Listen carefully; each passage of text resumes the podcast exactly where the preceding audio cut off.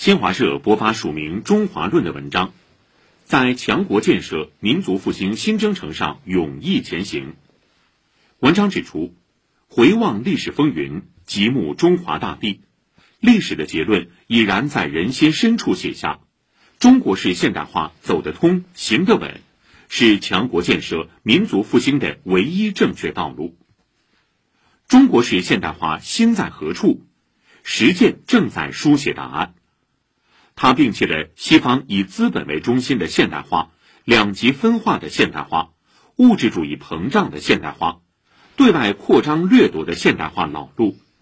走出了一条以人民为中心、促进全体人民共同富裕、追求物质文明和精神文明相协调、人与自然和谐共生、和平发展的新路。中国式现代化代表人类文明进步的发展方向。既基于自身国情，又借鉴各国经验；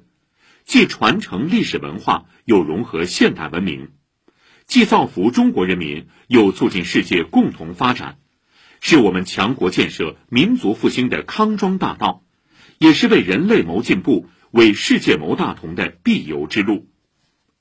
新征程上，新时代中国与世界携手同行现代化之路。